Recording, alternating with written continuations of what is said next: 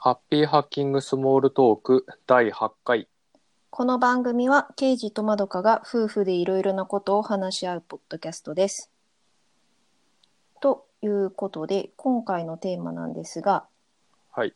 アウトライナーの本ということで、うんえっ、と、たくさんのアウトライナー実践入門とアウトライナープロセッシング入門の話をしようと思います。はーい。で2冊行ったんですけど、えっと、先にで出たのがアウトライナープロセッシング入門。うんこれ2015年で、これは、えっと、 Tak.さんの自己出版 KDP ですね。Kindle ダイレクトパブリッシングだっけ？うん電子書籍の自己出版で出た本で、で、アウトライナー実践入門が2016年出版で、こっちは、えっ、と、出版社を通した商業出版になってます。うん。で、内容としては、アウトライナー実践入門が、アウえーアウトライナープロセッシング入門の、えっ、と、加筆改、失礼、か加筆改訂版っていう感じになってるので、うん。まあ今読むんだったら、アウトライナー実践入門を読めば、ちゃんと両方に書いてある内容が網羅できるかなっていう感じですね。うんで、えっ、と、アウトライナー実践入門っていうことで、多分まだ唯一無二の日本語で書かれたアウトライナーに関する書籍だよね、多分。多分ね。うん。で、えっと、まあ、出てすぐ2016年に、まあ2015年もだけど、これは、えー読んだんですけど、えっと、実は、あの、前になんかセミナーとかでね、あのーたくさんとかとお会いしたこともあったし、うん。あのーこのアウトライナーの使い方って内容は前からブログとかいろんなところでいろいろたくさんが言ってたことの集大成みたいな感じではあったのでうん。結構内容は知ってるは知っててうん。本を読みながらうん。まとまった教科書を読んで復習していくような感じっていうので読んだ感じでした私は。うん。そうですね。いい感じに濃い内容が盛りだくさんな感じでしたね。そう濃かったねやっぱり書籍にすると。うん。ちょうどね、お会いした頃に、あの、今本書いてますっておっしゃってたけど、これかって思った記憶がある。うん。恋は、さすがアウトライナーで熟成させてるだけあって恋はって思った。うん。それは思いました。うん。で、やっぱり、多分今もだけど、アウトライナー、アウトラインっていう言葉が、まあそんなに、えー世間的に有名ではないところで、アウトライナーとはこういうものですよっていうのをちゃんと1から、むしろ0から説明してるんで、この本自体はかなり説明に徹してる感じだよね。うん。具体的なソフトの紹介とかもしてるし、うん。まあ、あとアウトラインで文章を書くときにはこういうことを概念として持っとくと書けますよっていうのもちゃんと紹介してるしうん。あの、まあ、レベルアップとかいろいろあるんですがまあちゃんと覚えてるところで言うと、まあ、やっぱりトップダウンでありボトムアップでありそれをシェイクで行き来しながら文章を書くと。うん。うん。っていうのはなんかすごい聞いた時にああそうかって思ったし本読んだ時もそうだなって思ったうん。実際やってみるとね。うん。うんそうなんだよねあのー文章をオルトシフトと矢印で左右上下自由に動かせるっていうのを知った時はすごい感動したし うん。これねワードでも使えるコマンドなのでめちゃくちゃ感動したんだよねなんかああね、普段使ってるやつと、あと会社で職場でできるっていうのはかなりそうそうそでかいうですね。やっぱ会社で文章を書くときにさすがに Excel で文章は書けないのでうん。ワードで書いてたんだけどやっぱり報告書としてまとめるときにワードすごい使いづらいなって思ってたんだよね。うん。まああのワードさんはあのいろんな機能がすごいいっぱいあって実はそのカスタマイズするとものすごい高性能なのにデフォルトのセッティングが残念すぎるっていうこう、うんマイクロソフトあるあるのうん。あれに例に漏れない代表格なんだけどうん。だからそのアウトライナー入門を読むまではワードって全然使いたくなくて文章で。ああ、もう、要は、書類を、まあ、ちょっと書くとか、まあ、書内のフォーマットに従って書くぐらい以外のことあんまりやりたくないって感じ。そうそう。ねあのーなんか書式とかうん。すごい変になるし、もう嫌だぐらいにしか思ってなかったんだけど、なんかこれでアウトライナーとして使えるっていうのを知って使ってみたらものすごい使いやすくて。うん。うん。まあ、あの、やっぱりデフォルトの書式がいまいちとかそういう問題はやっぱりあるんだけど、あの、コピペじゃなくて、そのオルトシフト矢印で文章を移動できるっていう、あと、シェイクできるとすごい書きやすかったので、うん。なんかすごいワード、まあ、ワードに限らずアウトライナーのソフトをね、ワークフロイとかダイナリストとかいっぱい使うようになったんだけど、うん。あの、個人的なところ、プライベートのとこじゃなくて、仕事のとこでもワードをものすごい使うようになった。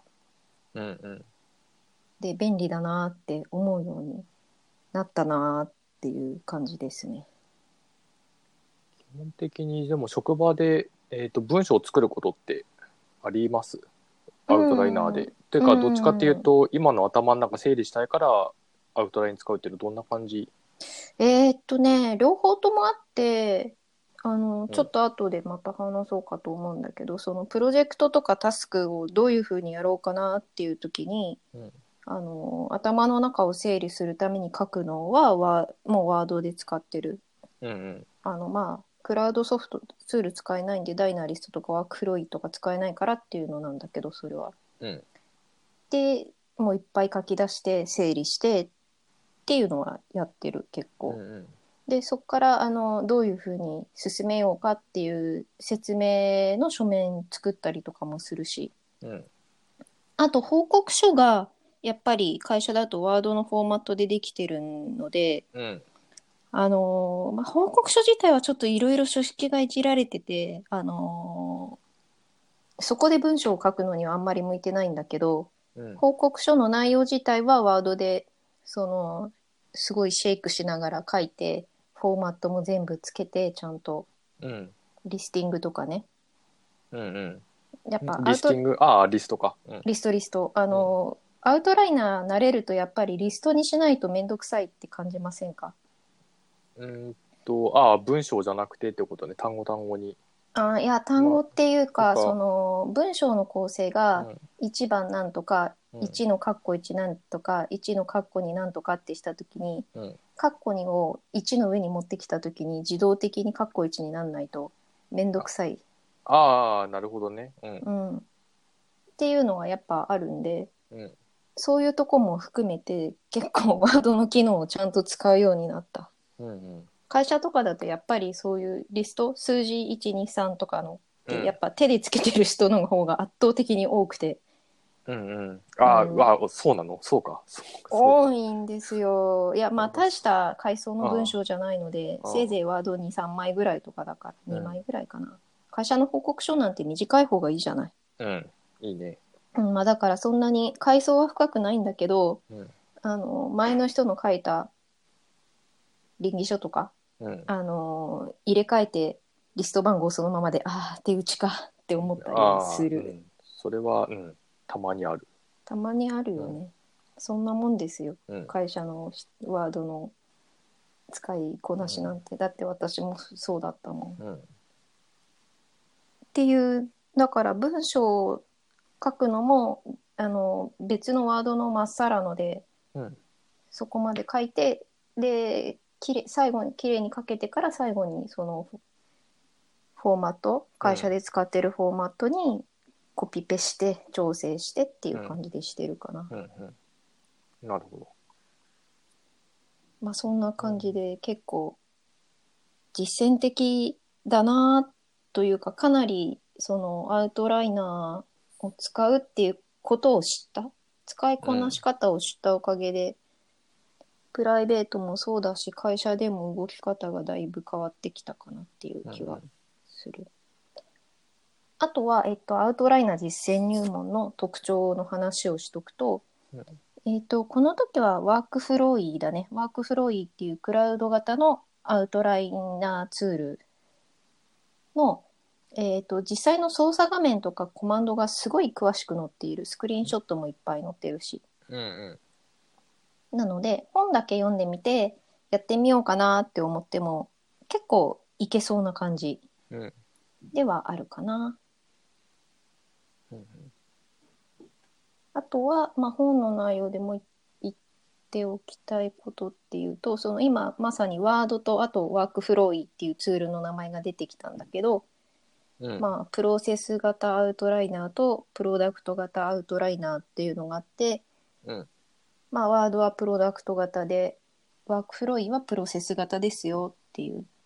でまあこの2つの違いは何なのかっていうと文章を書く最初のあたりでうん。やった方がいいのが、まあ、プロセス型ワークフローイで最終的なプロダクトうん。成果物として出すときにすごい使いやすいのがワードみたいなプロダクト型ですよっていう話だよね。うんうん。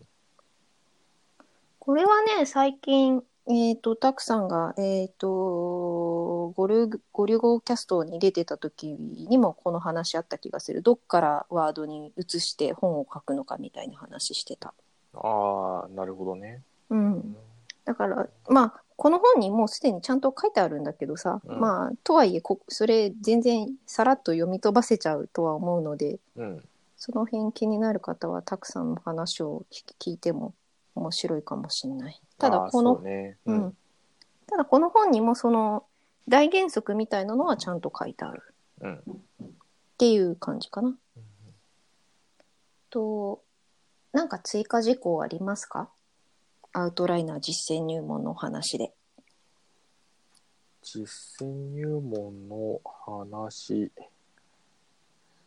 だと、うん、なんか、えっ、と、その、まあさっきのワードの話もそうだけど、あの、うん。まあ、具体的な操作内容うん。もシェイクとか、まあ、あの、定規入れ替えだとか、うんとか、あの、どういうふうに使っていくといいですよっていう話があるのとともに、なんかね、もう具体的にアウトライナーとはみたいな、なんか割と、なんだろうな、もう思想的な話まで踏み込んで書いてくれてるのがあって、うんうん、どんなとこのことかな？いや、もう、なんだろう、パート5のアウトライナーフリート目的アウトライナー論とか、あるアウトライナーフリーク的アウトライナー論の話？うん、とか、そういった話ってうーん。んあんまりないので、どこに？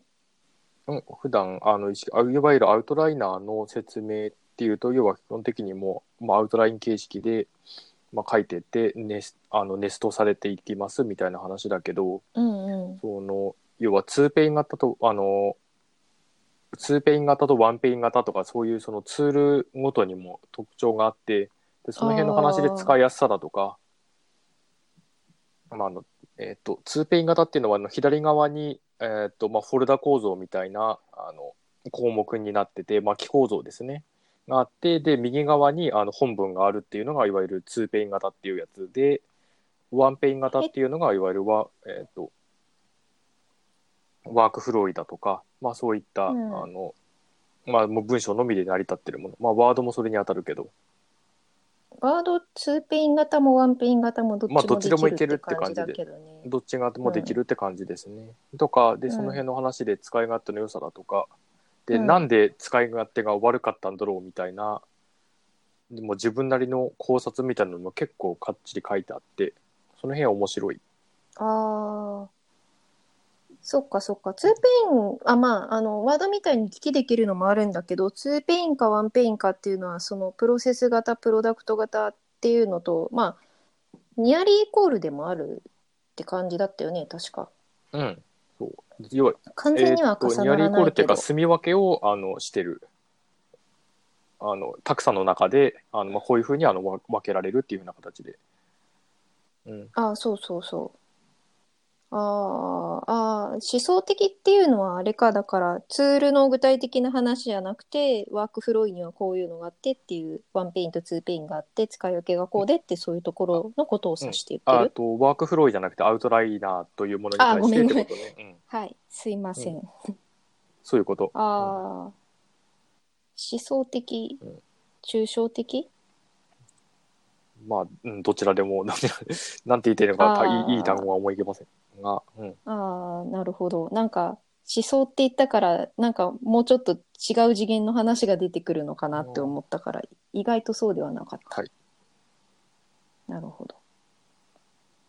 あとは、そうだね。えっと、アウトライナー実践入門の後ろの方には、具体的にアウトライナーを使ってる人へのインタビュー、えっと、倉下忠則さんと横田明美さんへのインタビューが載ってましたね。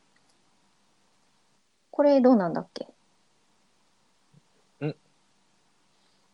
ああ、これに、あはいはい、ああの、インタビューですね。だから、このインタビューもそうね、あの、まあ、まず、他の本だと聞けないような話が結構載ってるので、おすすめで、ないような話。っていうのは、あの、ぐないような話っていうのはどういう話？あの、んっていうか、普通に誰かにインタビューして載せるっていうのはあんまり見たことがないので、アウトライナーとかそういうツールに関して、まあ、少なくともアウトライナーに関してかな。うん。ううんん、まあそもそもアウトライナーに関しての本が少ないっていうのもあるけどね。まあでも、ツールにしよう思想にせよ、あの、まあ誰か著者が自分のやり方を書いてるっていうのはよくあるけど、人にインタビューってするっていうのは確かに珍しいかも。そこおすすめなのは、なんで？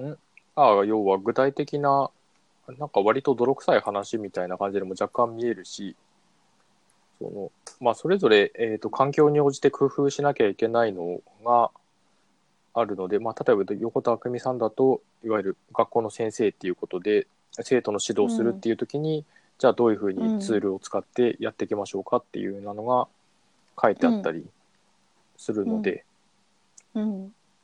そういうところは面白いかなって思いますね。うん。まあ確かに使い方ね、人の使い方、やっぱりサンプル数は1よりも多い方がいいっていう、そういう感じってことでいいのかな。そんなとこでいいですかうん、そね。んなとこかな。うん、でもこの、あの、本当に、なんかあの、はツール慣れる上でいろんな話って見た方がいいと思うんで、こういうのインタビューは結構本当におすすめです。ああ、確かに。結局なんか本じゃなくても、あの、コミュニティとかで、あの、前に言ったバレットジャーナルとかでもそうだけど、やってる人に疑問が出てきたら、ここどうしてますかって、たくさんの人に聞いて、うん、何人かに聞いて、こうやってるよっていう答えがある中で、こう、なんか、その中で自分ならこれかなっていうのを選んだり、いろいろ聞いた上で、なんか、自分で思いついてまた違う使い方をしたりとか、そういうのはあるよね。てかあのみんないろいろ工夫してやってんだなってのが分かるんで要は本に書いてあることが全てじゃないなってのも分かるんで、うん。ああ、あれだね。うん。だからまたそれだと出てくる、あの、やり方に唯一絶対の正解はない論につながっていく話ではあるよね。そうね、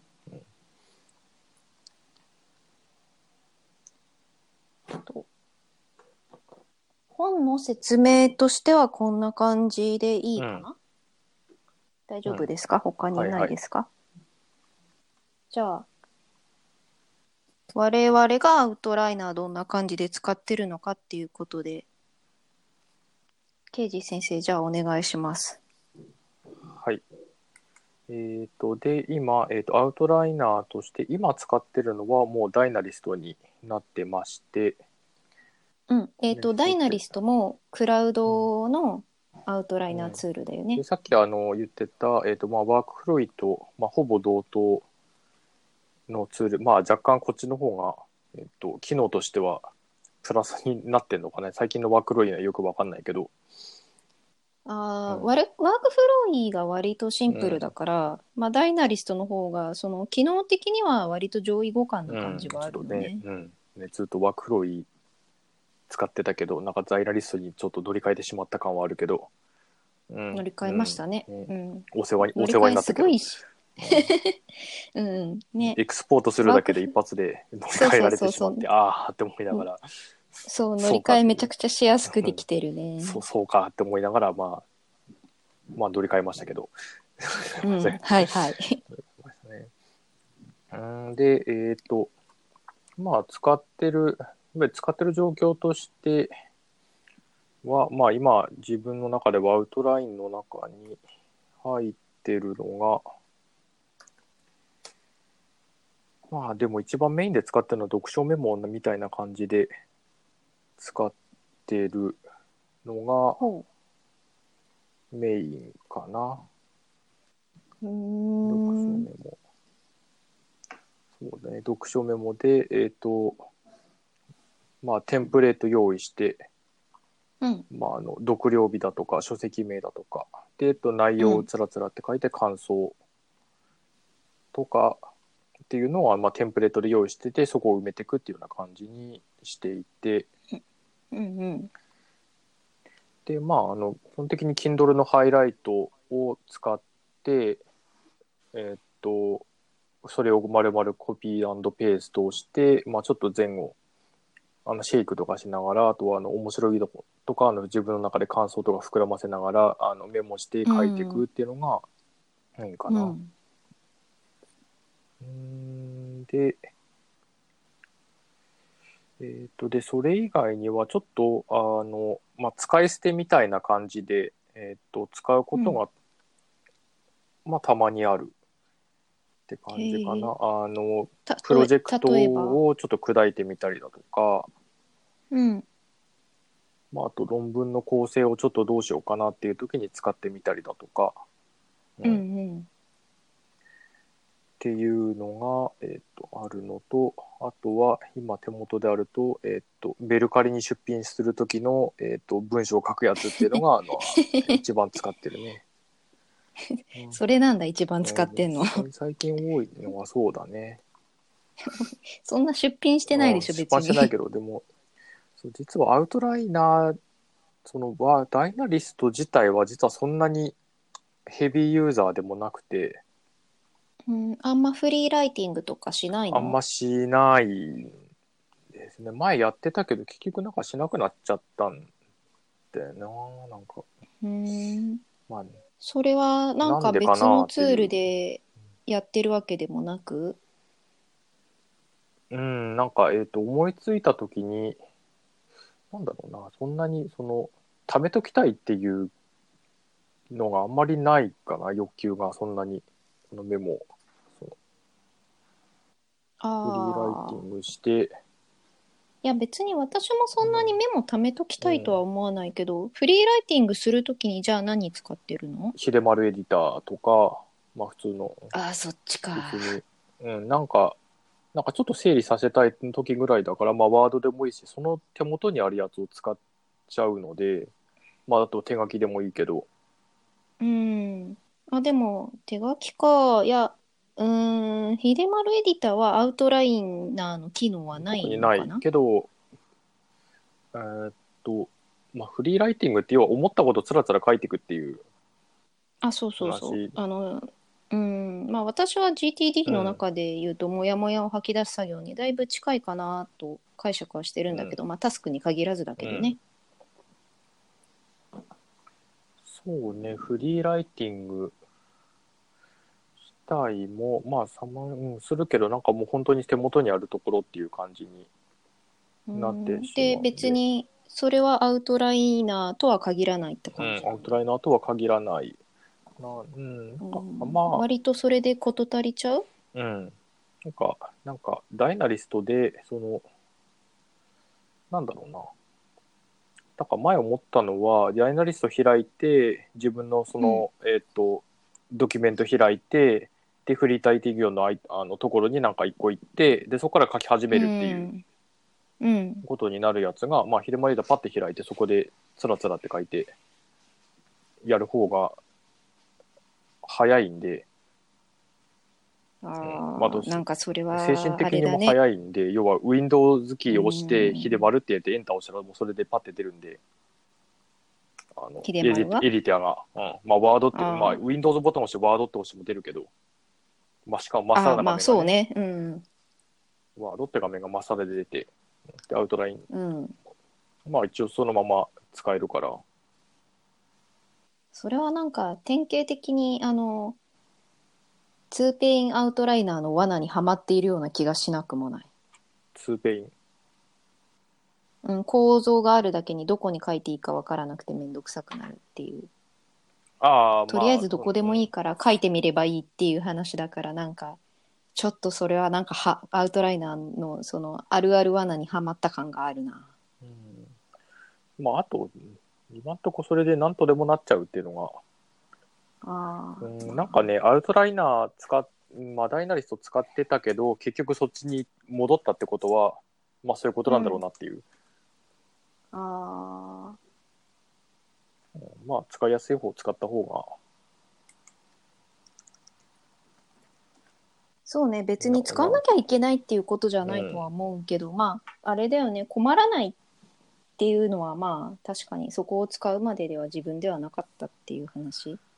うん、フリーライティングに。で、ただ、その、えっ、と、まあ、つかフリーライティングっていうのがいろんな、やることが多すぎ、なんか、広すぎてあれだけど、もうプロジェクトをちょっと砕くだとか、なんか分類するだとか、ちょっと、うんちょっとしたことやらなきゃいけないなと思ったら、大体アウトライナー使ってる。うんうん。うん。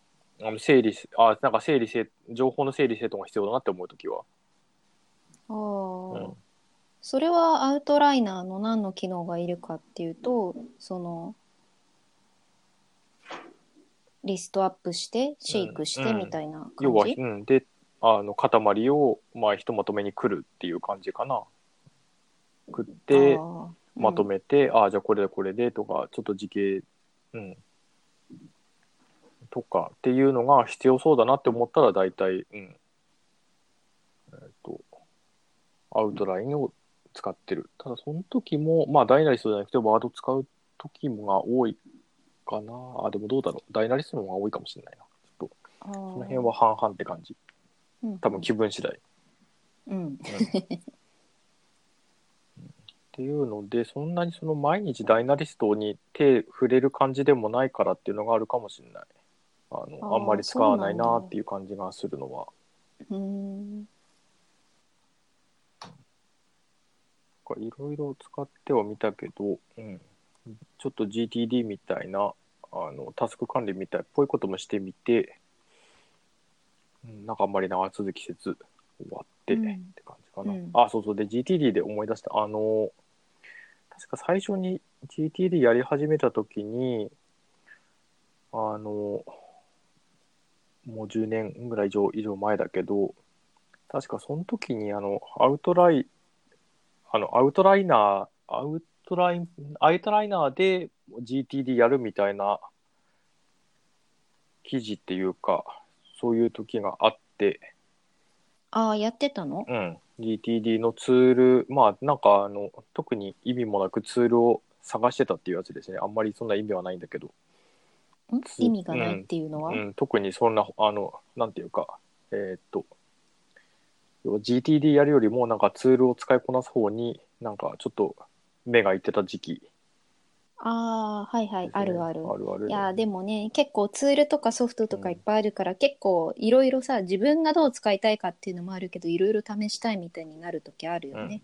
そうそう。で、その時に、私そうに、あの、いわゆるアウトライナーっていうのがありますっていうのも分かっ知ったんですね、私は。そういえば。ああ、そうなんだ。G- じゃあもう10、10年いかないけどい、や、もっと前だあ、もっと前。GTD やったのが学生、大学生。学生まあ、ちょっと覚えてないや。うん。まあ、でも、それそこそこ前ですね。かなり結構前だけど、うんうんうんだから、あの、いわゆる文章を書くっていうんじゃなくて、そういうツールとして、うん。あ、こんなのがあるんだっていうのが、で、あったんだけど、やっぱ、その時は、その時っていうか今もそうなんだけど、Windows なんで、あんまり、うん。なんかそんなにいいツールがなかったんですよね、そんなにん。いいツール。で、その時で、えーっと、使ったのが、懐かしいな、ナミ2000とかいうやつがあったり、ナミ？ナミ2000っていうやつがあって、2000 2000。2000年リリースですか？いや、もうちょっと前だったと思う。あ、どうだった？あそうなんだ2000多分そうなんだろうな、きっとそのあたりだと思う。あとね、うんあの、7ツリーっていうのがあって、へえ。で、7ツリーっていうのが2009年ぐらいかな、多分。あの、もう公開中止しちゃって、うんうん。で、確かそれが、ソースコードで出したのかな、まあ、フリーかオープンソースっていう形がちょっとわかんないけど、えっと、もともとは有料ソフトだったいや、のフリーだと思う。うんフリーソフトで作者がもう更新やめま、もうやめましたっていう、辛いって言ってはいやめて、七釣りの作者がうん。で、その時にソースコードを公開し。したたのかな。で、その後ね、うんあの開発をね、引き継いで、あの、ナナテリーっていう、ナナテリー？ナナテリー？うん、っていうやつが、あの、できたんですよ。あのあー開発者はいはいが、は別の人が。えーあの、うん、別の人が。うんうん。割とそこの議論は2チャンネルでよくやられてて、うー。うんん、あの、なんかね、えーっとね、その人、ある人の娘さんが、なんか小説かなんか書くのに、7ツリー使ってて、うんこれなんかこの辺こういう具合に、うまい具合に変更できないみたいなのを確かおお父さんが プログラムで修正して、多分ソースコード公開されてるからねほうほ。うん。で、こういうの作ってんだけど需要あるみたいな感じで、うん。言ったら意外になこれ修正要望とかいろんなのが来て、あ、使用要求。よっしゃ、よっしゃって言って7テリーっていうのをやって、だからバグ報告とかもしばらく、今もそうだろうな、多分2チャンネルでやられてるんですよ。ああ、ナナテリーのそういうバグ報告バグ報とか、告とかも。うん、よなんだろう、つい、機能要求のそうそうそうスレ。がある？そうそうそう。それがあのちゃんと本に作者が立てて、うん多。分作者がちゃんと2ちゃん巡回して、バグとか収集して、意外に直ったりとか、へーそんなのがあるんですね。7つ。うんどんな感じのソフトなの？割と、ああ、今も更新してるな。ああ、ごめんごめん。えーっと、えっと、えーっとね、 Tak.さんの方にも書いてあったけど、全部ね、2ペイン型なんですよね。ああ、はいはいはい。うん、あー全部？ああ、 NanaTree も NanaTerry もか。 NanaTerry も、うん。あ Nami2000も多分、3型だったと思う。ああ、割とプロダクト型なんだね。うん、もうプロダクト型。だから、あの、えーっと、オムニライ、えーっと、なんだっけ、オムニライナーだっけなんだっけ？うん、オムニアウアウトライナー。オムニライナー、うん、オムニとしか呼んでなかったからどっちか忘れちゃった。もうで、あれ Mac にしかないんだけど、ああいうタイプの、ああいうタイプのがもうなくて、Windows。確かに。ああ、そういえばそうだったね。オムニ Mac にしかない問題ってありましたね。うん。っていうので、なんかね、ススペイン型は確かにいろいろ試行錯誤するのはね、確かすごいやりにくかって、で、うんたくさんの話聞いて、ああ、うん、確かにそうだわって、すごいしっくりきた。ああね、一番最初にゼロから何かをやるときのプロセスには、プロダクト型はそんなに向いてないっていう話だよね。で、なんで使わなくなったかはよく分かった。あーうんあー、確かに。うん。ああ、じゃあ入れ替えと7テリーも入れてみたけど、そのうち使わなくなったああ、な、もうちょみたいな？ちょ。っとね、うん。あの、操作がめんどくさくなってやっぱやめた。ああ、そうなんだ。あの、うん、やっぱ、タスク管理とかやって、けど、なんかいろいろずらずらって大量に出して、それを整理してとかいう作業ができないんで、あの、え要は書き出しして、うん。やってひとまとめにするっていうのが結構めんどくさいんだよね。ああ、そうなんだ。うん。あの上それは上下の入れ替えとかがショートカットでさっとできるわけでもないし、そうなの？うん。うーんあの左側にツリー構造があってでそれを例えば、あのマウスのドラッグドラップとかでうん。ドラッグドロップかドラッグドロップとかであの入れ替えたりとか。しないといけない。し、うん。まあ、あと文章も、あの、えっと、要は左側でノードを選んで、で、右側で文章が大量にあって、っっていう感じになってるから、うん。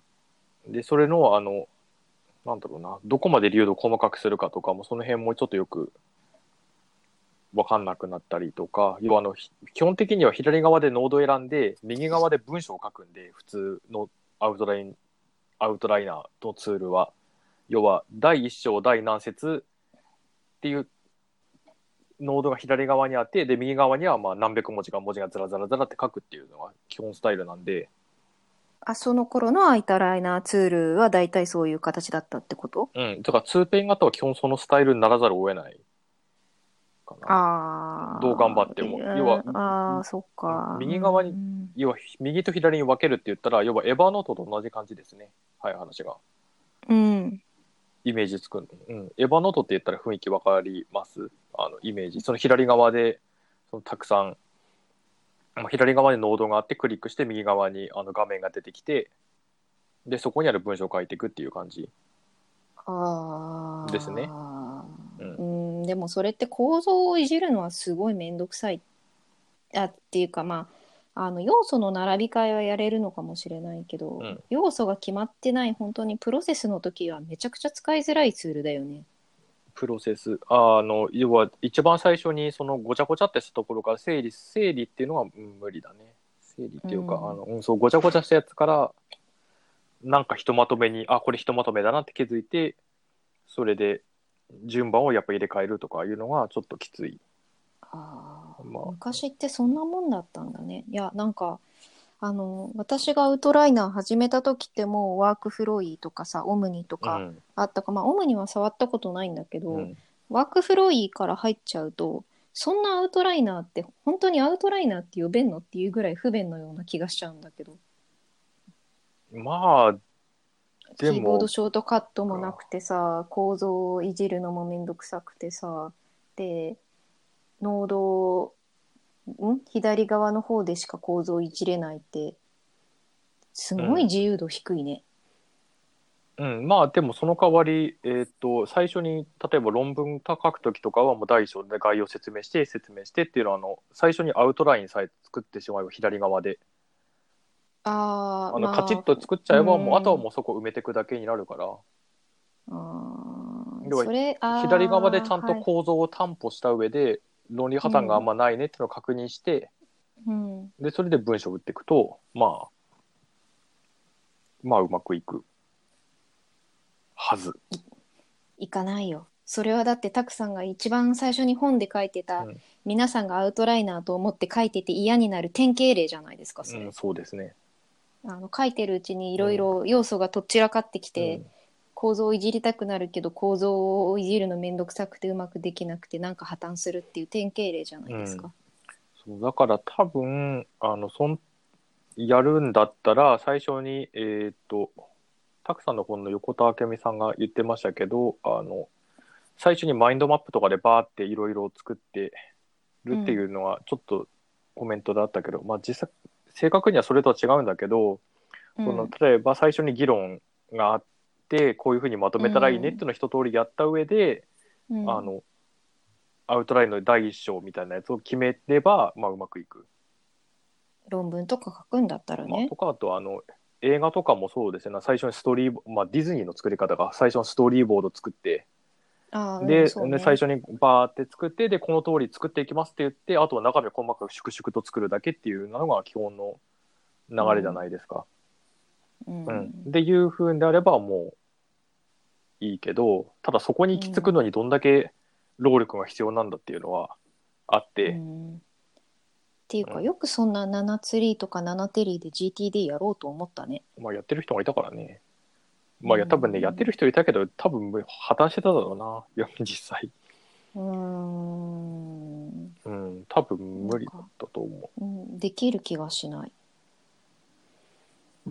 うん、まあ、ただ、えっ、と、まあ、使い方次第なんだけどね、もう家庭、あの大きなくくりにして家庭用とか、あの、うんなんだろう、まあ、プロジェクトが左側にあって、で、右側に、まあ、あの、文章を書くところに、まあ、適当にやんなきゃいけないこと適当にずらずらずらって書いてったりだとか。うん。確かそんな使い方だった気がする。ああ、そっか。だから、フォーマットを決めちゃえば、その辺の不便さってあんまり問題にならないから、そういうもんだと思ってアウトライナーを運用すればいいってこと、うん。まあダメだったけどね、うん。まあ、うん結果まあ。結果使いにくかったんだけど。うん、挫折されたわけだし。うん。まあそうだね。まあアウトライナーだからねあのプロダクト型のああ、そうそう。もやっと考えるのにはプロダクト型向いてないよっていう。うんまあだから、あれだよね、そのさっき言ってた思想的なとこっていうのは、そのいろんな人が結構そういうアウトライナーを使っては挫折していくっていうのは、っていう現象をちゃんと解説したというか、名付けたっていう感はあったよねうん。だからなんかねああなるほどっていうのが本当に何回も言うけど多かったあー確かにあのツーピン型でこれがあのできないから辛かったんだなっていうのが分かったんでああ、なるほど。そういう経験があっての、そこにちょっと面白いですねって感じ、うん、グッときたって感じなんだ。なるほどな。私逆にそれであんまり、あの、新しい、やり始めた時がもう新しかったし、たくさんのやり方聞いてだったから、あんまりそこで挫折とかって経験なかったから、あんまピン、ピンとこないっていうかわかるけど、うん、なんかそこまでグッとくる感じではなかったああなるほどうんそういうことかそこはね、やった人なならではだよね。そういうこと。かうん、そうなんです。いや、だから今も話聞いてて、めちゃくちゃ不自由なのによくやってたなって思うん、だいぶ便利になったね。う。うん。で、そこがどう便利になったのかっていうのもちゃんとね、うん説明されてるから、んすごいスッキリするよね、なんか。そうね。とかやってたかな。アウトライナー、アウトライナーの思い出ですね、これは。うん、で、あとは、何かな。あとアウトライナーでと思ったのが、今回話す、話すときにも、アウトライナーを改めてずっと見てて思ったのが、ん？あ、自分のアウトライナーをちょっとダイナリストを眺めて思ったのが、うん。まあ、ここ問題というかどうかは別としてやっぱなんか死んでるアウトライナーっていうか文章アイテムは結構あるなって改めて思って。あ死んでる。あ、死蔵される断片。死蔵される。まあそれはそれでいいんだけど。別に。まあそういううんまあ一回相手の名残が消えていくしそれはそうなんだけどなんかね改めて開いてたまに開いてみるとうん。ああ、なんかこんなことも書いてあったな、みたいなのとか、今ね、あの改めて見て思ったんだけど、うん。まあ、これ、あそういえばこういうのをルーチンにしようと思ってたな、とか、あこういう、なんかあの、例えばプログラミングするときの、なんかちょっとこういう原則みたいなのとかもちょっとメモってあって、うん。そういえばこんなことあって、あ、確かに便あの有用そうだなって思ったけど、今開いて思い出したし、今の今まで忘れてたので、うーん。うん。うんああ、うん、なんかいろんなものが死んでるなと思って、でまあ、これはエヴァノートとかにも全く同じことが言えるんだけど、まあそうだね。んアイディアが、なんだっけ、発行しないとか、成長していかないっていうふうに、倉下さんあたりは言ってた気がするけど。そうなんだよね。だからツールをなんか、まあ、ずっとこれを毎日毎日いじってると、まあそりゃ目にもつくし、なんか、あ、思い出したかのように触るかもしれないけど、うん。うん、なんかこれ、なんとかなんないかなっては、思った。ただ思っただけなんだけど。そう、うん。この問題、どうしたらいいかなっていう。どうしましょうね。感じですね。うん。なんかもう、本当にいいなって思って、ぜひ、もう一回思い出したいってやつは、もうなんかタイム、なんかもうリマインダーかなんかつけて、ポップアップかなんかで思い出させるようにするぐらいじゃないといかんのだろうなっていう。うーん、デューとかで？っていうとかで、かな。なんか、シャッフルでこの中から適当にメールで送ってくれるとかあったらいいかもしれないけど、で、まあ、こういうこの死んでるアイテムっていうのが、うん、なんだろうね、このフォルダ以下から、フォルダっていうかこのアイテム以下からうんランダムでメールで来るなりなんなりなのか、ちょっとよくわかんないけど、うん。うん、はてって感じで今思ったのは。まあ、まあ、うんやろうと思えばできるんでしょ？多分、自分で作れるまあ多分。ね、スクリプト作ってやればできるけど、うん。うんなんか、エヴァーノートでやってみて、ああ、なんか、思ったことが、なんかいろんなメモ書きとか、こっちアウ,、まあ、アウトライナーに移動してきてみたものの、あやっぱりこの辺の問題は特に、まあ、一緒なんだなっていう感じはしたうん。かな。別にね、ツールがそこの部分に関してうん、問題意識を持って設計されてないからね、うん当然っちゃ当然なんだけど当然っちゃ当然なんだけどね。うん、こっちの運用で解決しなきゃいけない問題だうん、それ。その辺はね。うん。てか、うん、エヴァーノートなんとかしろよって思うんだけど、え、どういうこと？本当いや本当はエヴァノートがやるべきはずなんだけどこういう作業はあの大量に貯めた中から、うん。なんかあのこれとこれどうですかっていう感じでああ、えっと、リコ、リコメンド？うんだったり。なんかでも、ウェブ版だとちゃ若干リコメンドあったりはしたよね、なんか検索とかした時とか。関連するやつとかね、うん、そうそうそう、ノート。そういう機能は、あ、そっか、でも、そこまではやったけど、そこから先には行ってないってこと？うーんなんかなんだろうな。もうちょっとなんかいろんなことできそうな感じはあるんだけどな。セレンディピティではないけれども、うん。うんそれはエヴァノートがやるべきことなのか？うん、な？多分そうてかエヴァノートが多分今一番できる立場にあるかな。そういろんなものどういう？すべてのものをあの保存するっていうことを歌ってて、あ、まあそうだ全てのものを。ね。コンセプトとしては、第3、第2、うん、のの脳でしょ？でしょ？うん。でいろんなものを詰めるだけ詰めていろんなログも貯めてアイデアも貯めて。うん。ってなった時にじゃあそこからその資源活用できるのは特にエヴァノートなんでああ、まあそっか。本当はね古い、ね、うん、古い知識の新しい組み合わせが新しいアイディアなんだとすると、古い知識が入ってるのはエヴァノートってことか。まあ、だからエヴァノートがやったらよ、まあ、やるべきとかやったらよかったんだけど、まあ、やってないんで。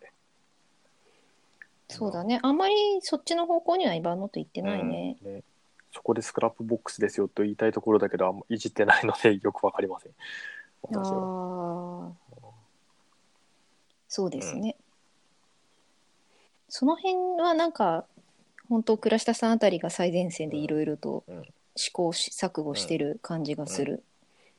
まあ、っていうのもあって、だから今の、あのーその、アウトライナーに関しては、まあ一応とりあえず入れてるけれども、うんまあメインとしては、えーっと、この0から1を作るっていう段階の時に、まあいろいろ行ったり来たりして、シェイクだとかいろんなことしながら、あの、ちょっとした塊を作るっていうのを、が、あの、一番有用で使ってるかなって感じ。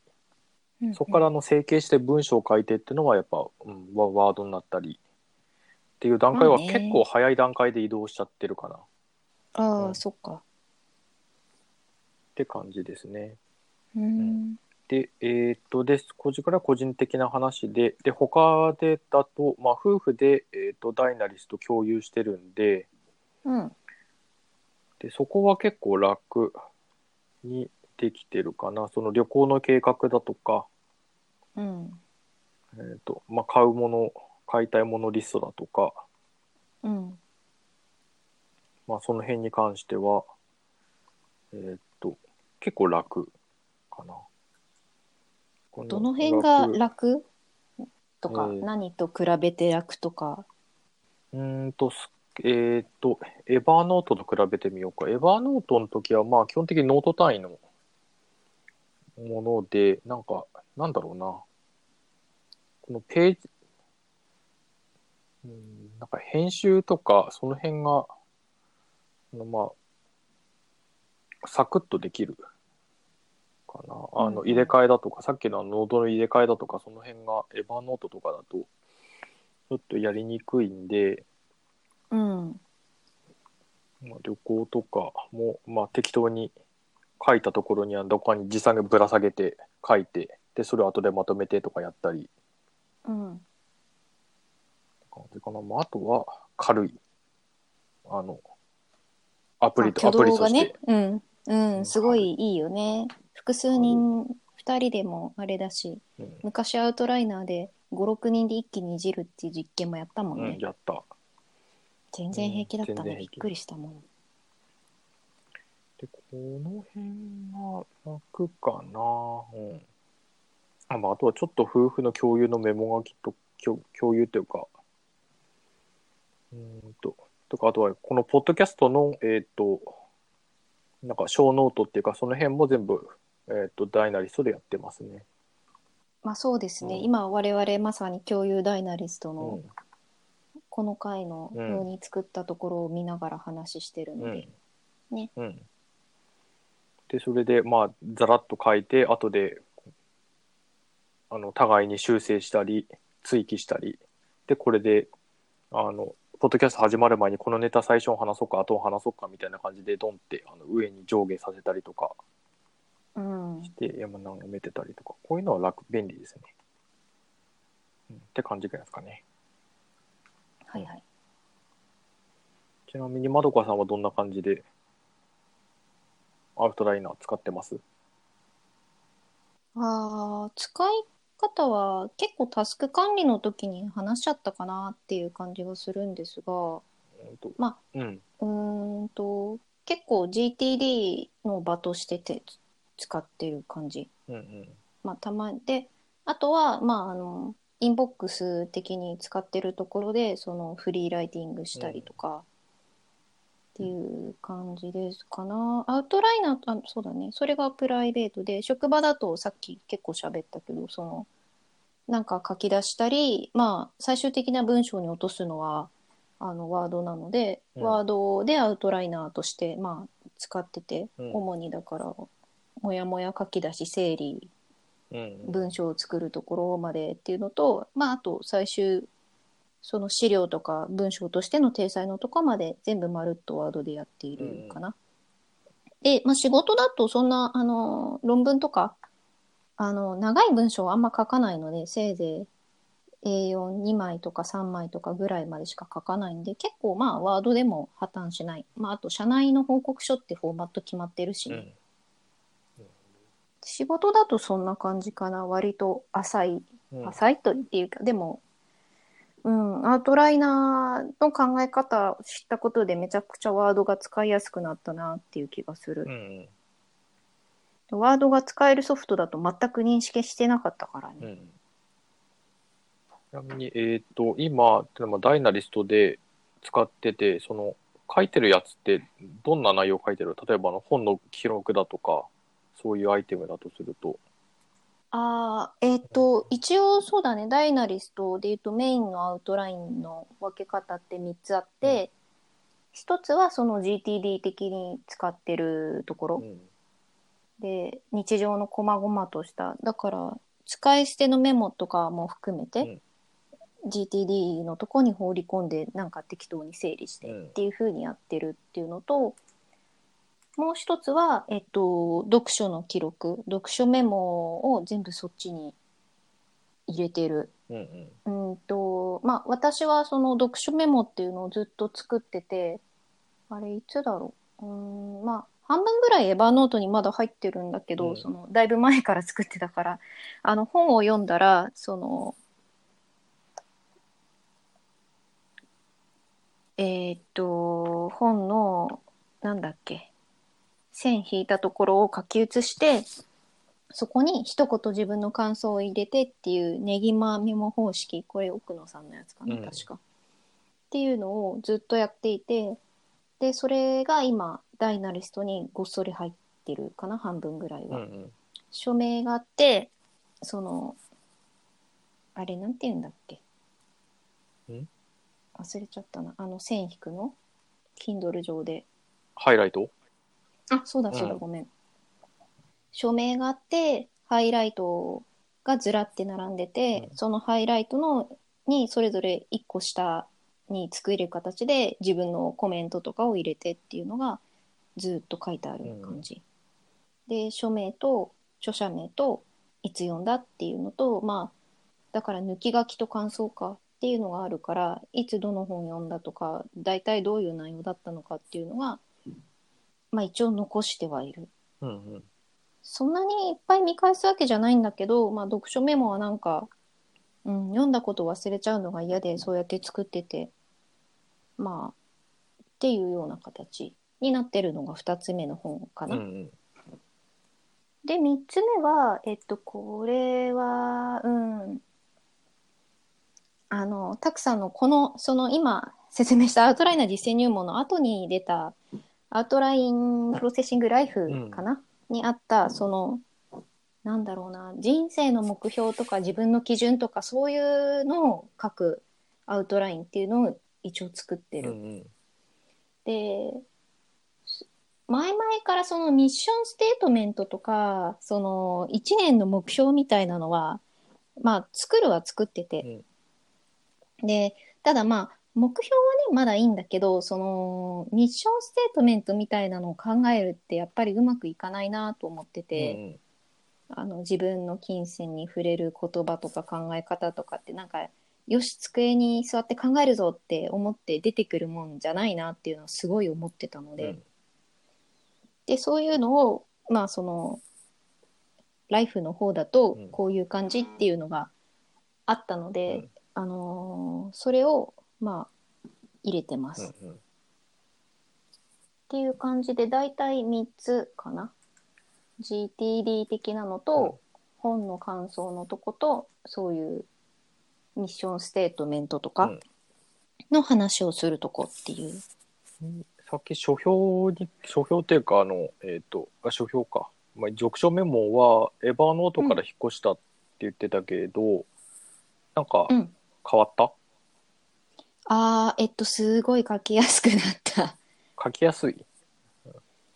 うん、あのー形としては一緒なんだけど、うんなんか、あの、ツールとして動きが軽いから、コピペしやすかったりとか、あと順番の並べ替えとかがやりやすかったり、その、だから、オルトシフトが使えるから楽とか、そういう感じかな。なるほど。で、あれか、こ自分のコメントはあの自下げして書いたら自分のコメントってなるから、そ,、の辺も全部できるもんね。うん。あとはね、その書いてるものの一覧がすごく、一覧性がすごく増したかな。うん。前、 Evernote でのやってた時は、1冊ワンノートか、10冊とか5冊ぐらいワンノートにして、で、えーっと、その、タイトル、著者、読んだ日付はもちろんそそこに書いてあるんだけど、その、全体のそのリストのノートは別に作ってってやってたから、結構めんどくさかったし、あの、探してそんなにヒットするかっていうと結構うまくヒットしなくて。困っ困ってるって使いづらいなって思ってたとこあったんだようん。ね。あの、アウトライナーだと、その一冊はリストの中の一冊であるけれども、その一冊の下に全部、そのメモとか感想とかが入ってるっていうのになるから、う畳めるうん、畳めるから、うん。あの本のタイトルだけずらっと並べられるし、その本のタイトルもしまっちゃえばあの何何冊目から何冊目とうん。かっていう風に畳めるから、すごい使いやすいなって思った。そうね、一部だけ拾い上げて、閉じてってのがすぐできるし、この辺は、そう、うん、ね他にエヴァノートからなんか、えっ、と、まあでもこっちに。昔の写すのめんどくさくて昔のはエヴァノートに指導してるんだけどね。いや、えっ、と、その読書メモ以外で、エヴァノートでやってたけど、ダイナリストに、あの、その作業自体移動したみたいなのってあったりする？他に。あ、それはね、GTD を前、エヴァーノートでやってたんだけど、やっぱりダイナリストに移しました。うん。で、他にツール、エヴァ、前はだから Evernote で GTD やってたんだけど、うノートブックうん。GTD 用の、えー、とノートブックでね、うん。ノートを入れいくつ入れておける、うん。それぞれの作ってっていう風にやってたんだけど、うそれを Dynalist に移した。うんうん。ってことはだもからう、 Evernote でやってることほとんど、どうした？エヴァノートで今やってるのって、えっ、とログのため込みログ、のため込みぐらい。うん、あのタスクマのログとか、ツイログのため込みだね。もうそうだね。アイディア系は全部。そうだからそう全然エヴァノート開かなくなった。うんあ、そうなっちゃうの。もう。まあでもエヴァノートはね画像を取り込めるからこういろいろスキャンしたものがエヴァノートに溜まってるしそういうのを検索するっていう使い方で使うことはまああるけど。うん。そうね、エヴァノート、幸いなことに PDF とか Word の中身をちゃんと文章検索できるようになったから、うん。なんかまだ使えてる、使ってるなって気がする。なんかあれがなくなったらもうちょっと使ってないかもしれない。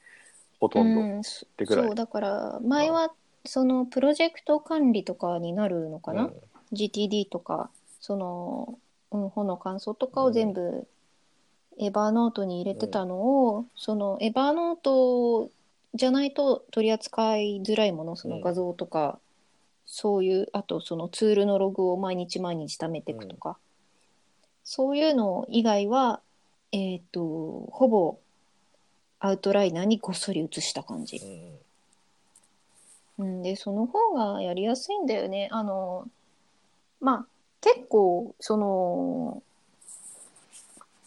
行数が増えちゃってるから、ものすごい軽いわけじゃないんだけど、エヴァノートものすごい重かったから、うん。やっぱり、モバイルで見ようとすると、うん。ワークフローイーとかダイナリストの方が全然軽かった。うんうん。っていうのもあるし、あ、あとはね、えっ、と、モバイルで、エヴァノートとかでもあったんだけど、その、ダイナリストとかワークフローイの指定のところに、あの、メモをすぐ飛ばせるアプリっていうのがあるので、うんえっ、と、ダイナライトと、かな、うんうん、今使ってるの。その前の同じ人がワークフローイでも作ってて、それも使ってたんだけど、ダイナリストに移った時にダイナライトうんまた変えました。うんなるほど。まあね、エヴァノートでもファストエヴァとかあったから、うんあれと一緒かな。そうね。うん、それがあるとなんか思いつき、その人参買って帰ろうみたいなのとかを入れるのがすごい楽なので、うんそそれもすごい使いやすいね。うんうん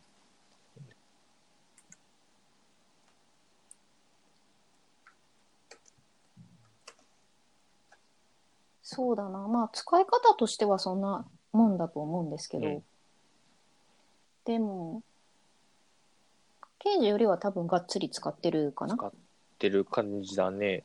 あ、で、うんさっきその、あ、そっか、えっ、と、なんだ、アウトライナーのその使い方だけど、なんか今、そういえば思い起こしてみると、仕事場とかだと、なんかアイディアまとめたりとかなんかするときっていうのが、なんか文章を書くよりも、うん。なんか丸とか、まあきまあ、記号を使ったりその図を書いてでそれで整理したりっていうのが結構多くて、自分の中でやりあのあー。やってることとして、はいはい。うん、まあなんか付箋の並べ替えに近いものがあるかもしれないけどなんかちょっと図解してうん。整理するものが多い。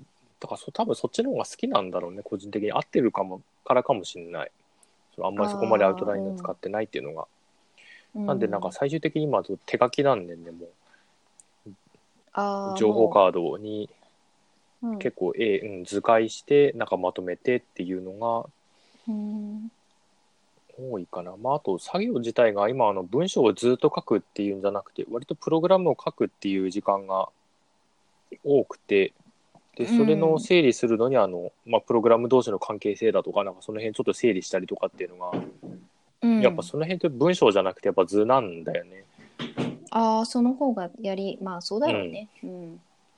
そう相互作用関係とかその辺はやっぱ文章じゃなくて図なので、うん。っていうのかもしれないだから本当にその文章が内話になってメインな人にとっては本当アウトラインの方が向いてるしうんそういうとこで言うと、うん私は多分文章で考えた方がやりやすい人そうだよなんだねと思う。うんそうだよね。うん。そんなに図とかって書いたりも、まあないわけじゃないけど、うん、うんないわけじゃないんだけどずっと文章とどっちの方が、うん。なんだろうナチュラルに出てくるのかっていうと文章かな。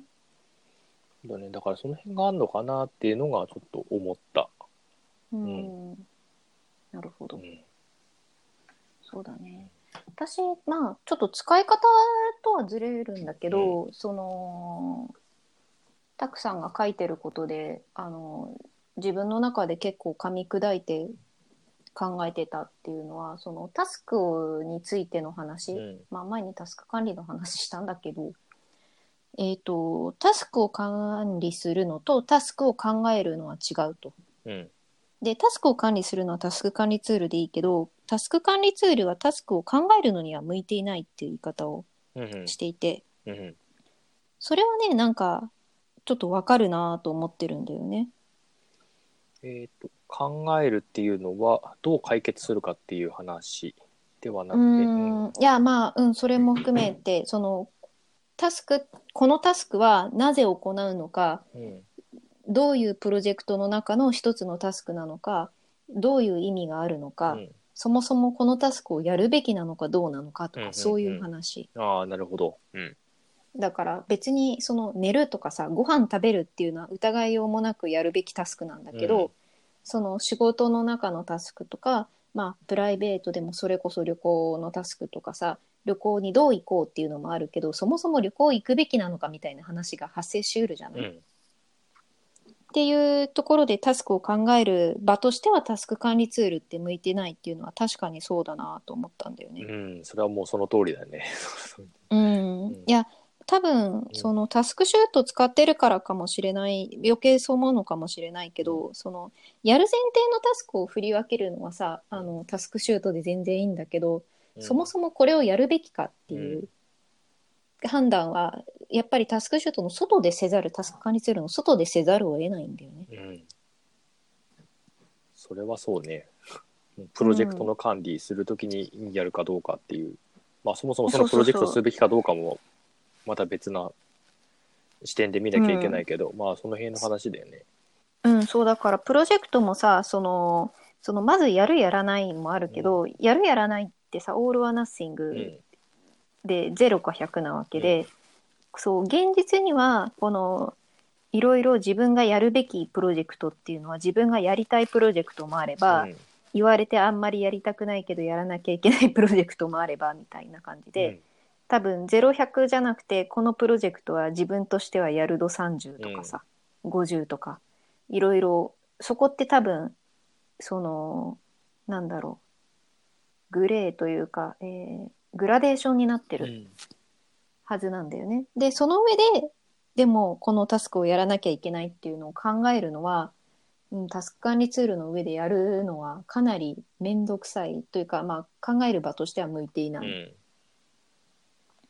で一応私の中ではタスクっていうのは一つのアクションだと思ってて、うん。まあどこまで細かくするかっていうのもあるんだけど、うん。だから複数のタスクがあるものはプロジェクトうん。として扱うっていうのは、まあ、これは大橋さんから聞いてとやってる話なんだけど、うん。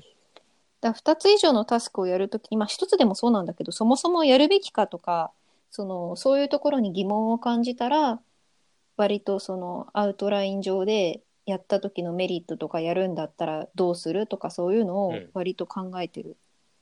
うんうん。だからそのフリーライティングっていう本来の意味言葉の意味とはちょっとずれるのかもしれないけどこれについてちょっと考えてみようとか、細かくしてみようとか、うん。やる意味あんのかとかどうやったら効率的にできるのかとか、うん。そういうのを考えるときにすごいアウトライナーを私は使っている。そういう時ってどんな風にもう思いつい思ったことひたすらつらつら書いてってとかやる感じ？そうそうそう。うん。思いついたことを、その問題点はうん。A、B、C って書いて、A はこういうことで B はこういうことでって書いてたら、おっと D が出てきちゃったよとかさ。で並べてみたら、いやー D が最後に出てきたけど一番重要だったのは D なんじゃないか。じゃあ一番上に持ってこようとか、うんうん。そういうことをガショガショやってるこうんとある。うんああなるほどで要は思いついたままひたすら書いて整理してうん、書いてまた整理してっていうのをひたすらやるっていう、うん、あの自分の中で迷いなく決められるんなら別に全然やらなくていいんだけど、迷った時はだからそうだね。あの紙に図を書くんじゃなくて、ワード起動、うんうんうん。アウトラインみたいな。なるほど。プロうんそうだね。プライベートだとダイナリストに書いてみたいな感じかもしれないけど。まあプロジェクトの意義を問うっていうのは割と仕事の方で発生しやすいのでワードで書いてること多いかもしれない。ああなるほどね。そうだね。うん、まあそんなにねプライベートでやるべきかどうかを悩むことってそんなにそんなにいっぱいないから、うん。大きいこと。まああとはそうだな。割とだからアウトライナー抜き抜きには今の仕事の仕方もプライベートの仕方もできないなっていうぐらいにはどっぷり、うんいいですねいいですねうん、使ってるとは思うんだけど、まあでもアウトライナーが苦手なとこもあるなっていうのはうん。思ってて、うん。あのー前も言ってたプロジェクト譜をやっぱり仕事で使ってることもあるんですよね。うんでアウトライナーってやっぱりリニアな状態うん。でこう上から下へしか流れがないので、複数要素が絡み合うようになってくるうん。とちょっと苦手。うん。っていうのとあのアウトライナーって今この状態っていうのを書くのにはすごい向いてるんだけど、うあの時系列でどう変わってきたかっていうのを書くのにはあまり向いていない気がする。それは上から順に書いていくだけだとダメで時系列っていうのはどういう時？ね複数要素の絡み合いが、今週はこうでした来週はこうなります、うん。みたいなのを書いていくのにはうん。ちょっとやりづらいって思っていて、ああ仕事で？うん、仕事で。どんな時？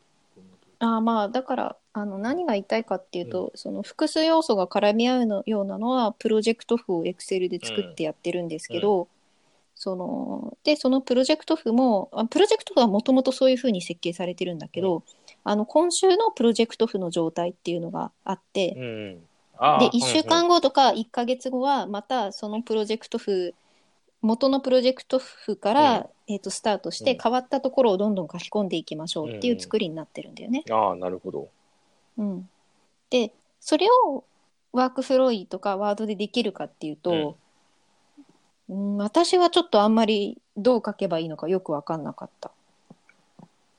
うんまあそうねプロジェクト自体がうん、あでも、まあ、あの作業記録がどういうふうに変わっていったかっていうのが欲しいっていうのは分かる。うん、あのー右と左で差分を見てっていうのうんをするみたいなのはあんまりアウトライナーは想定してないと思う。だから今日何をやりましたっていうのは文章で書けばいいかうんらあれなんだけど、今日は A、B、C の順番で、あのーなんだろう、動くようになりましたっていうのを、うん次の週に A、B、D、C で動くようにしましたみたいなのを書いて差分がパッと見てわかるかっていうとやっぱそれは文章だと見づらいなっていう。ああそれはそうねそうね。うんだからそれもアウトライナー云々っていうよりは多分文字で書くのと図で書くのとどっちがわかりやすいかみたいな話だと思うんだけど。まああとその過去の履歴が重要だっていうんであれば多分それはアウトラインじゃなアウトライナーじゃなくてまた違うツールになるんだろうなきっと。うん、うんまあ、アウトライナーでもできなくはないんだけどね。まあえっとそのダイナリストとかだったら、まあ、過去のやつがログで毎日ん？バックアップ取られるからそれの差分を見るだとかできなくもないしまあ今だとその文章だけだったらあの Git って聞いたことあります？GitHub ってなんか聞いたこと聞いたことはありますがの。ソースコードの管理する、まあ、ツールというかソフトウェアなんですけれども、まあ、変更履歴が終えるっていう、うんそういうやつなんですね。ツールがあって。うんそうそう分かってるんだよね、そういうふうに変更履歴を追うことはツールとしてはできるんだろうけど、じゃあその差分をパッと見るのに文章で差分を見たいかっていうと私はあんまり見たくない、うん。図の方が分かりやすい、うん。そうね、さ。あでしかも見てるやつがプロジェクトの全体図みたいなやつだから、特にそう思うのかな。そうかなっていう気はするなるほど。であとは、このセミナーのアウトラインを作るっていうのは何ですか？あそうそう。えっと本の中にねあの人の文章をアウトライナーに丸ごと取り込むとすごく文章構造とかうん。が頭に入るのですごくいいですよっていう話があって、うん。まあ、人の論文とかを取り込むうん。とすごい構造が意外となんか破綻してる分ところがあったりとかしてっていう話が載ってて、うわーそれ書かれた側としては絶対やってほしくないやつだって すごい思ったんだけど。まあねわかるじゃん、うん。やっぱりちょっとここ言ってることずれちゃったなみたいなのって文章書いてるとあるよなって思うから、うん。でそこが全部フォローできてるかっていうとね当然フォローできないでリリースしちゃった論文とかうん。文章とかあるわけじゃないですか。前後のつながりがよくわからないやつね。そうそう。だから読むっていうだけじゃなくてまあよく写経をねすると分かるみたいなことを絵とかでもさ、うんなんか書き写すと分かるとかなんかよく言うけどあの文章だとただ単に文字を書き写しても意味がなくて、うんやっぱり構造を考えるっていう意味ではアウトライナーで書き写すってかまああの書き写してアウトライナー上に構造にしていくっていうのはすごい有効だなと思ったんですよね。うんうん。で、まあ、そういうのをでもあの普段はやったことないなーって思って読んでたんだけど、うんあの似たようなことはやったことがあるなと思ってそれはあのセミナーで、えっと、参加者が、えっと、スライド作って発表している内容を、うん。その場でアウトライナーに落とし込みながら聞くっていうことを過去やったことがあるなっていう。うんうん。どうでした？めっちゃ疲れましめったちゃ疲れる。でもね、すごいわかり、自分の中では、うん。まあちょっと残念ながら覚えてるかっていうともう数年前のことなんで、ん。残念ながら覚えてないんですけど、なんか聞いてる時に漫然と聞くんじゃなくて、うんすごいなんか理解しながら聞いている。うん。自分の中でちゃんとその、喋ってる人の思考の後を追おうとしてるっていう実感はあった。うんうん。えっと、それもだから一人じゃなくて、えっと、具体的に言うと、まあ、あの、すいません、ちゃんと日付調べれば出てくるとは思うんですけど、えっと、堀さんと倉下さんと拓さんがそれぞれ断片っていうテーマでうん話をしてたセミナーがあった時に、うん。に行った時の話で、パソコン持ち込んで、えっと、で、お三方はスライドを作って話してたんだけど、うん。まあ私はその内容をゴリゴリ、その時はまだワークフローいいかな、に書いてったっていう。のがあって、だからすごい、まあもちろん、あのスライドの内容がすごく面白いっていうのが大前提なんだけど、うん。こっちもただ聞くより、あのすごく面白かったなっていうことがあったので、やってみると楽しいっていうのは実感したことあるなっていう。まあでも疲れるだろうね。疲れたねその後だいぶ虚脱してたもん。う でもなんだっけ？学会発表とかでメモ取るのやらない？学会発表は、あの、まあ、大体、あの、論文が予行集って形で PDF で出るので、うん。で、PDF を iPad で読んで、そこになんか追記とかしながら発表聞きながら、あ、これこれかって言いながら、ああ、メモそうか。まあ、要は元の題材が予行集があるから、うん。そこに書くか、まあ、手書きでメモで手も手元で書くのが多いかな。うん、もうそのスライド材料にうん直接書いてっちゃう。うん。かな。うんその時、その時に質問するようなやつはもう大体そこでうん。書くけど、んで、えーうん。でも報告書とかは出張報告書くときは、まあうんうん出張報告書くときは、あうん、使うね、確かに。あの、んアウトライナーー使使ううけど、うん、うん。使いますね、確かに。うん。で、あそうだね。出張報告使うときアウトライナー使ってるのは確かに、有結構い有用です。しかも。発表でつらつらってあって、うん。あの、うん、発表がこの辺まとまるなとか、うん。合わせてこれ後で言った方がいいなとかが出てくるんで、うん。まあそんな大した文章じゃないけど、うん、そうそうだから別に聞くときにアウトライナーいるわけじゃないんだけど、その聞いた内容を後でその読み返そうとか、うん。まあ、あと人に説明しようと思うとスライドそのまま持ってくるわけにいかないから、アウトライナーで書くっていうのはすごいうん。いいかなと思ってるんだけどね、うんうん、確かそういうのは本当に楽。学会発表のそういう報告書くのにもうん。役立つ、うん、そういうのは楽。本当に文章を書くやつだし、うん、フリーライティングでバーって思ったやつ喋って書いてって、あ、こんな出来事があった、あんな出来事あった、で、誰と、あ、こんな会話したなとか、質疑応答でとか、ずらずらって書いてって、まとめて終わりっていう感じ。うん、そうだね。そうだからなんかそのアウトライナーを使うっていうことを覚えてその人が話してる内容とかその状況とかをとりあえず書き出してそれから構造化するっていううんうん。動きがすごい基本的な動きとして身についたので、うんなんかすごい考えやすくなった気がする。うんうんアウトライナー的な考え方っていうのかな、うそういうのが思考の補助線として身についてすごい楽になった気はするなやっぱ。うん、まとめて一気に書くよりね。うん、でとりあえずまとまんなくても全部書き出して書き出してから整理すればいいんだよっていうのはすごいうん。いいなと思って。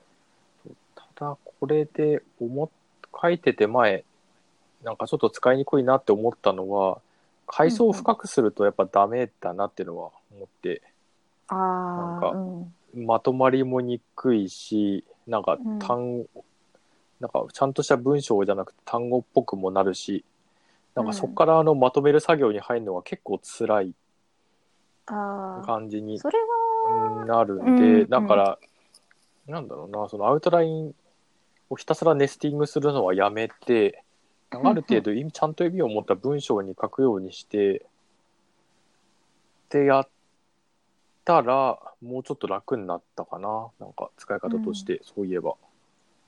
あーなんかね最初その、あのー漏れなくダブりなく、民主的に考えるときは階層を深くしていってもいいんだけど、うん整理するときは階層深くない方がいいんだよね。そう。ただ、うん。だまあ、、それはたくさんの本にもあったよ。その考えるときに、うんその階層をだなだいぶ細かく分けちゃうのと、うんでそれをまとめてまた整理するときに階層はあえて浅くしちゃうって。ああ、一回深くしちゃうのか。そうか、そうか。なんか最初からあんまり深くしないように意識すると結構楽っていう感じだったんだよね、個人的には。あなんだったんだろうなそっか私、あ、そっか。私はだから、あの、その、漏れなくダブりなく、うんダブりは別にいいんだけど、うん漏れなくって考えるときは、うんえっ、と、結構、階層を深くすることもあるんだけど、うんうん最終的には浅くするようにしてる。あ最終的にはね。うん。そうそう。だから、その考えてるときに、深い方が考えやすいときもあるんだよね。うんうん。そこはちょっとごめん、刑事と違うのかもしれないけど。なるほどただ、最終的に見返すとか、ね。うん。人に見せるっていうのを考えると、まあ、あの時間が経った後の自分と他人っていうのはほぼ同義語だから、うんあの人に見せるのを考えるとその深いのはちょっと見づらいし考えづらいので、わ割と意識的に浅くする。ああ、なるほど。深くするときって結構容赦なく深くする。っていうとなどんぐらいのイメージ？六七段とか。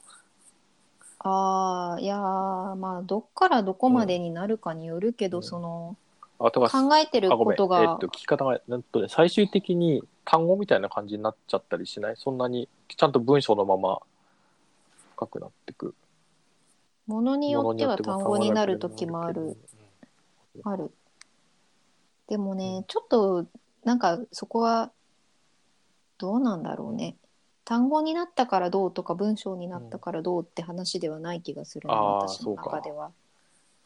なんか単語になった、単語だらけになって、か、これ、あ、どうしようかなってな、なっちゃったことが結構あって。だからまあ前考え方も言ってたよね、あのさメモ取って単語だから後で意味読み返しても意味が分かんなくなるっていうああ、うん多分それに近いんだと思う。っていう状況でしょ、多分それ。うん、多分そんな感じ、そんな感じ。そんな感じになっちゃいがちなんだよね。多分性格、性格なのか、メモの取り方的に、個人的な。まあそうなうんじゃない、ん。まあ、癖ですね。うん私はまああんまりないので、そういうこと。あーあー、じゃあそれはいいですね。うん、だから階層を深くしたらそのちぎれて細かくなってってよく分かんなくなっちゃうかっうんていうとあんまりないので、うん単に要素がどれだけ階層構造になりうるかっていうだけの問題っていう。うんうん。ああ、それはいいですね。まあでもそうやってちぎりすぎてわけわかんなくなっちゃうんだったらちぎらない方がいいよね。まあ、それ、そりゃそうね。確かに。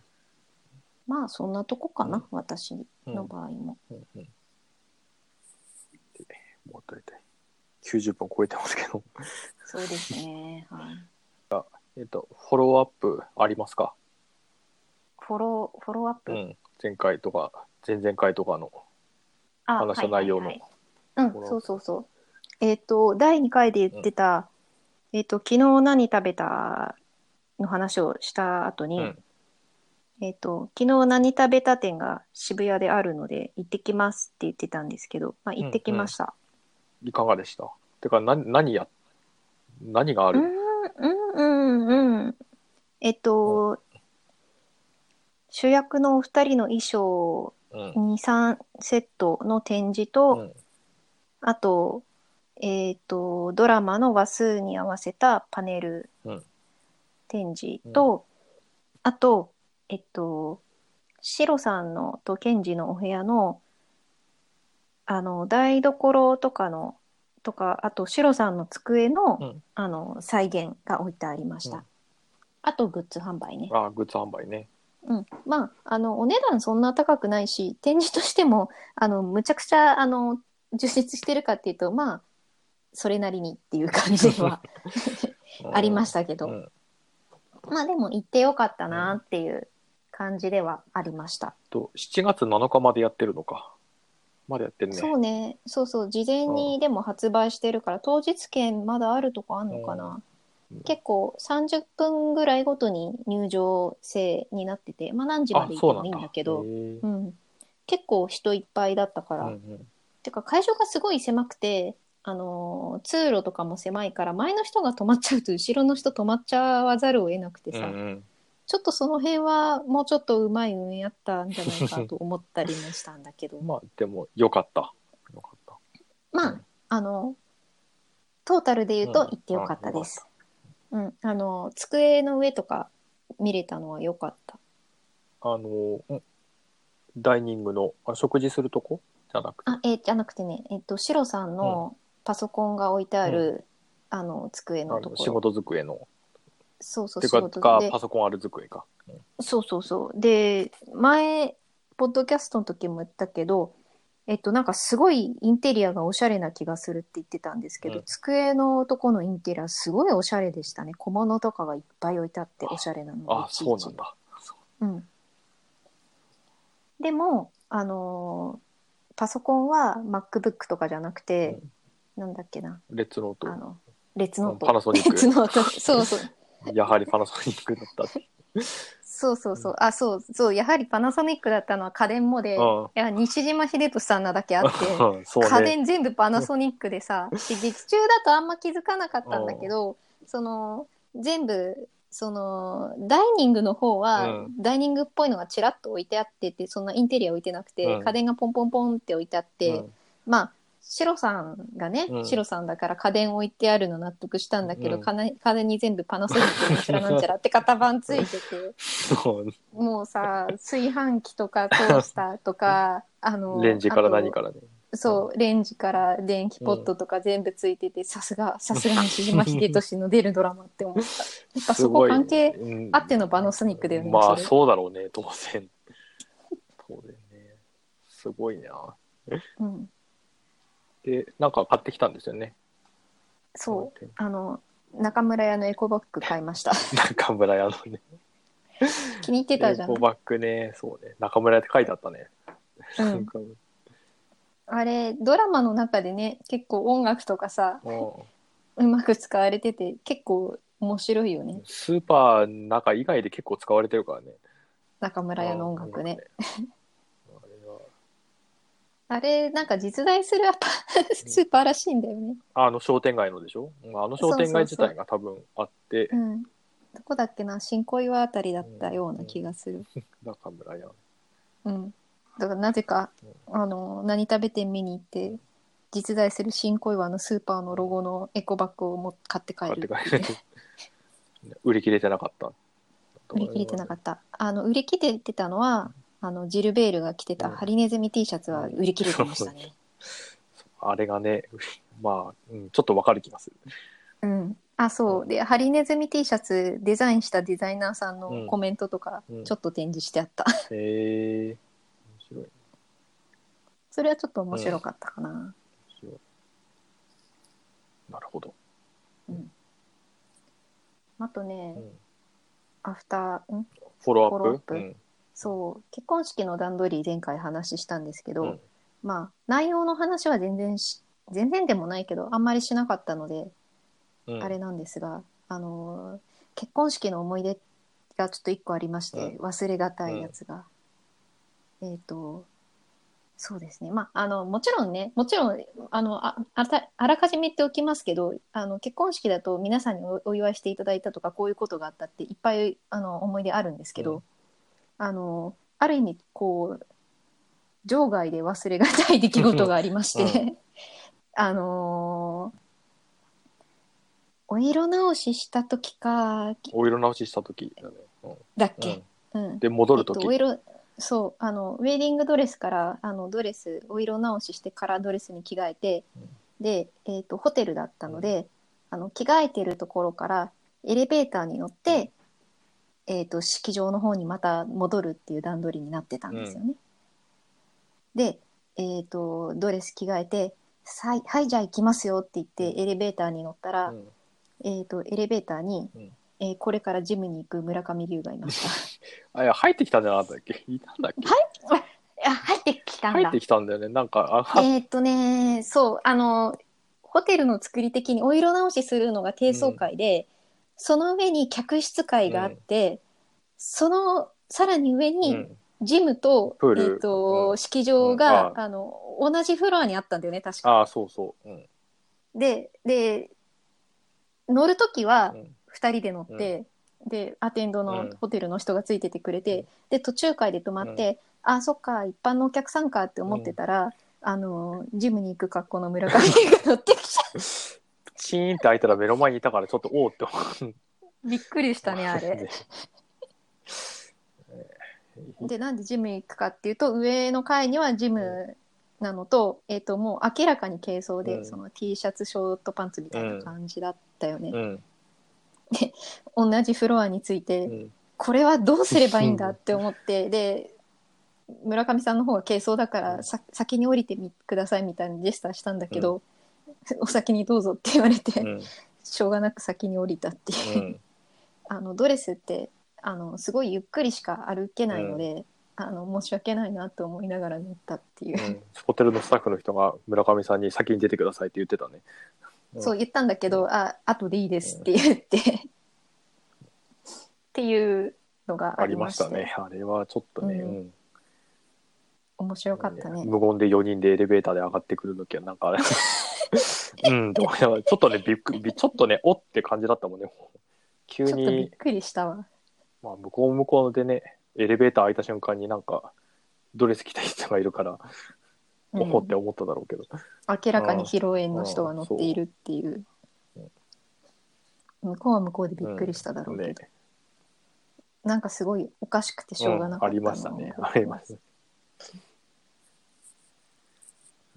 まあ、すいません。それが結婚式の思い出とか言うと来てくださった方にはも申し訳ないんだけど、場外の思い出としてはちょっとなかなか忘れがたい。そうね。うん。あれは、